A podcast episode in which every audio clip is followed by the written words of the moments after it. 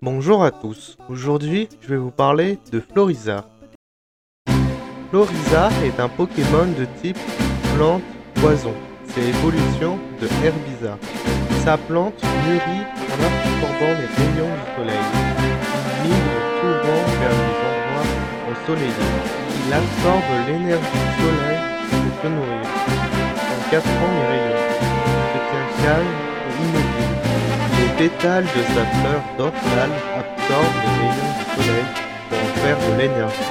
Il est redoutable en été. Une douce odeur amène de sa plante. Cette odeur calme tout engagé dans le combat.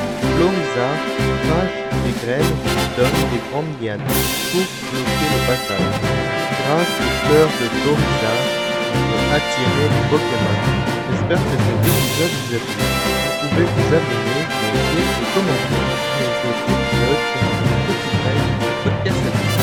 à bientôt dans le monde des